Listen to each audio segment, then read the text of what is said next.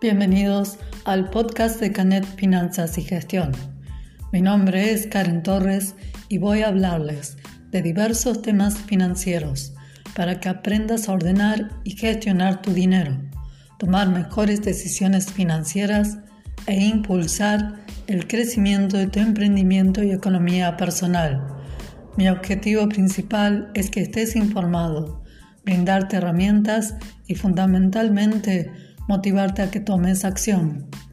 ¿Cómo transformar un limón en millones? Eso es inteligencia financiera. No se trata de lo que pasa a tu alrededor, sino de cuántas soluciones diferentes se te pueden ocurrir para hacer crecer tu economía.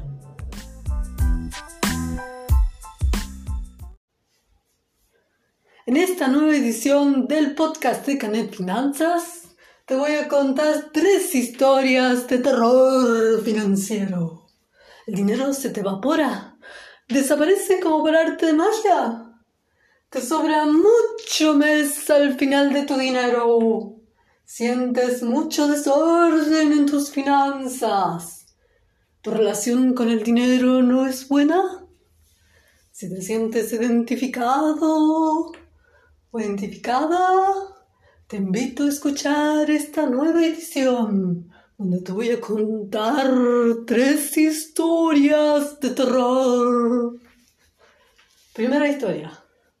El villano de este cuento se llama Te queda mucho mes al final de tu dinero.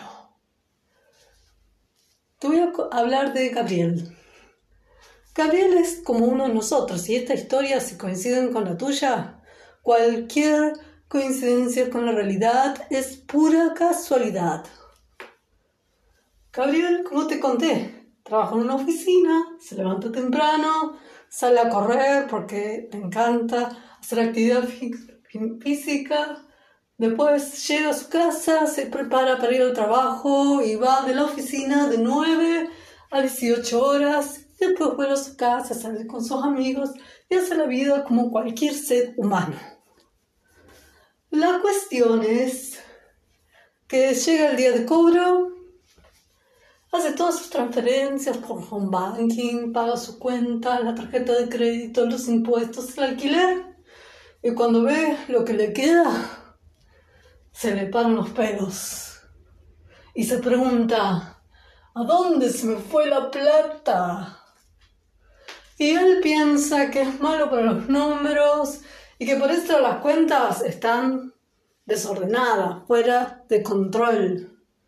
O que con un presupuesto mental en su cabeza, organizando su dinero, le alcanzaba.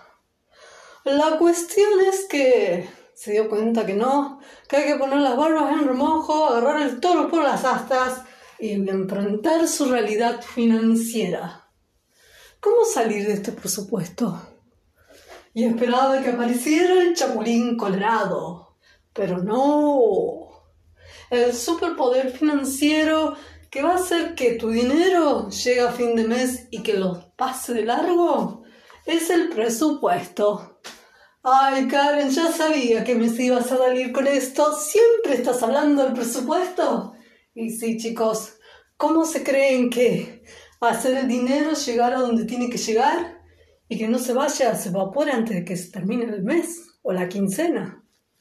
El que incluso pueda ahorrar más y que tu dinero se estire indefinidamente. Y para eso necesitas el presupuesto. Y no hablo de un presupuesto mental como tenía Gabriel, todo ordenado y calculado en tu mente, sino que lo escribas en un Excel, en un papel, una Pero el tema es que tiene que estar bajado a tierra, porque ahí vos ves posta tu realidad financiera. Así que tu aliado para que tu dinero no se termine antes de tiempo es el presupuesto, porque con él vos le decís al dinero a dónde tiene que ir y diseñas tu futuro financiero. ¿Y qué método vas a usar para el presupuesto? Si me escuchás hace 20 podcasts, sí, 20 podcasts atrás, ya sabés la respuesta. Y si no te acordás, te lo resumo, el método 50-20-30. Este método es el que te sirve para que vos diseñes tu presupuesto. ¿Qué es esto del método 50-20-30? 50% de tus ingresos van a cubrir gastos fijos. El 30% se va al ahorro. Sí, el ahorro es un ítem clave de tu presupuesto, es como un gasto fijo más. No podés decirme a esta altura, ahorro lo que me sobra. Primero ahorro y luego pago todas mis cuentas. Porque la clave para que tu situación financiera cambie es que empieces a ordenar tus finanzas, ahorres y tengas ese hábito financiero, empieza a disminuir tus deudas y luego empieza a tener objetivos de ahorro o que ahorres por objetivo, mejor dicho, y que luego inviertas esos ingresos. Así van a cambiar tus finanzas, pero no con un presupuesto mental o no diciendo no sirvo para los números, no. Nada, basta de, de cháchara. Hay que ponerse a trabajar y ver nuestra realidad financiera. Y el tiempo que vos le dediques a tus finanzas, ahí van a estar tus resultados. Así que si querés que tu dinero rinda, que tu dinero no se te evapore, presupuesto es tu aliado. Y vamos a la segunda historia de terror. Te voy a hablar de Silvina. Silvina es nuestra heroína culpable y víctima de este cruel villano que se llama gastos fuera de control. Para Silvina, la vida es una sola y como buen millennial se gastaba todo en lo que ella quería y a veces se le iba un poquito la mano. Ganaba 10.000 y se gastaba 15. Al principio era como que bueno, ya lo voy a resolver, ya, ya lo, ya lo voy a controlar esto, esto está todo bien. Pero el tema es que al principio, ¿qué hace uno cuando no te alcanza el mes? Lo financia con una tarjeta de crédito. Un mes, dos, después se ponía el día. Y cuando a veces recibía un bono extra o la aguinaldo, saldaba todas las cuentas. Y después muevo la bicicleta. Pero bueno, cada vez que tenía que afrontar sus deudas, la pesadilla comenzaba. ¿Y cómo salir de esto? pensaba Silvina. ¿Quién podrá salvarme? Yo, la planilla de gastos. Y ese es el héroe de nuestra segunda historia que va a salvar a Silvina y a vos de los gastos fuera de control. ¿Para qué es la planilla de gastos? Primero, es para que descubras tus hábitos de consumo. Para que veas dónde el dinero es, como un duende el dinero que se esconde por los lugares más recónditos de tu casa o de tus finanzas y hay que buscar y buscar dónde está. Para eso es la planilla de gasto. Vas a descubrir tus hábitos de consumo, los gastos hormiga, que son pequeños villanitos que están por ahí que están escondidos detrás de los gastos fuera de control, que vos decís, este inocente café, ¿qué me va a hacer? Estas suscripciones que tengo por ahí, o las salidas. Total, uno no hace nada así, pero sumarlos por 20, por 30 en el mes y vas a ver cómo hacen hundir tu planeación financiera del mes. Así que eso es para la, la planilla de gastos, anotar todos, todos, todos tus gastos, sí, todos tus gastos del mes y ahí vas a descubrir por qué a veces tenés los gastos fuera de control.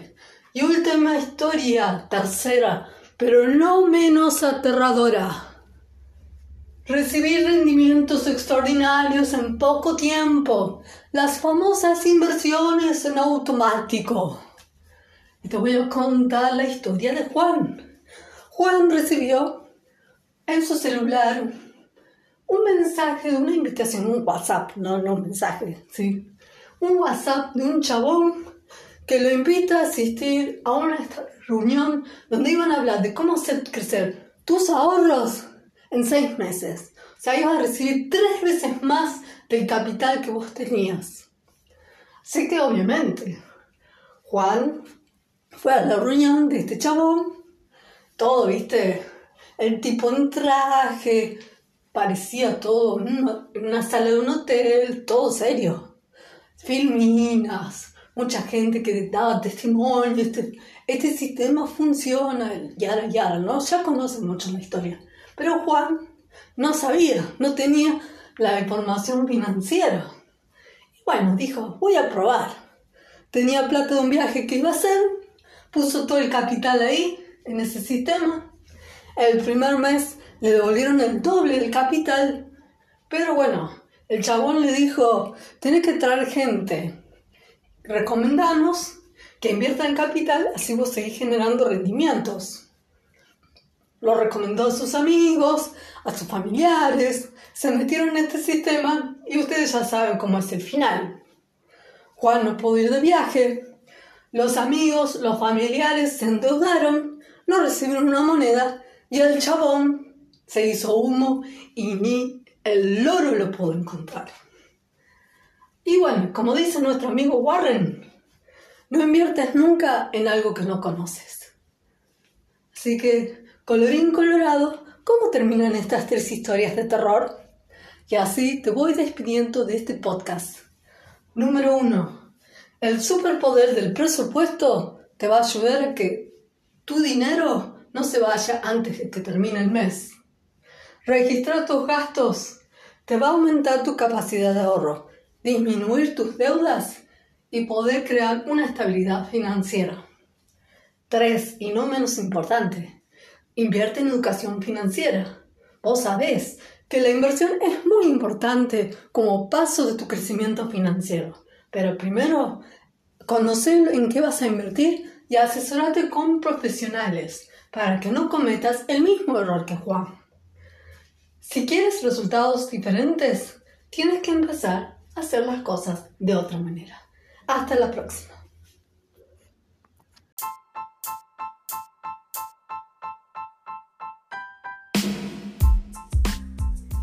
Este episodio ya terminó.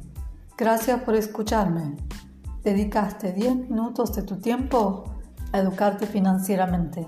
Si te gustó, comparte este podcast y no te olvides de suscribirte. Y como dice Anthony Robbins, el camino hacia el éxito es tomar acción masiva y determinada. Hasta la próxima.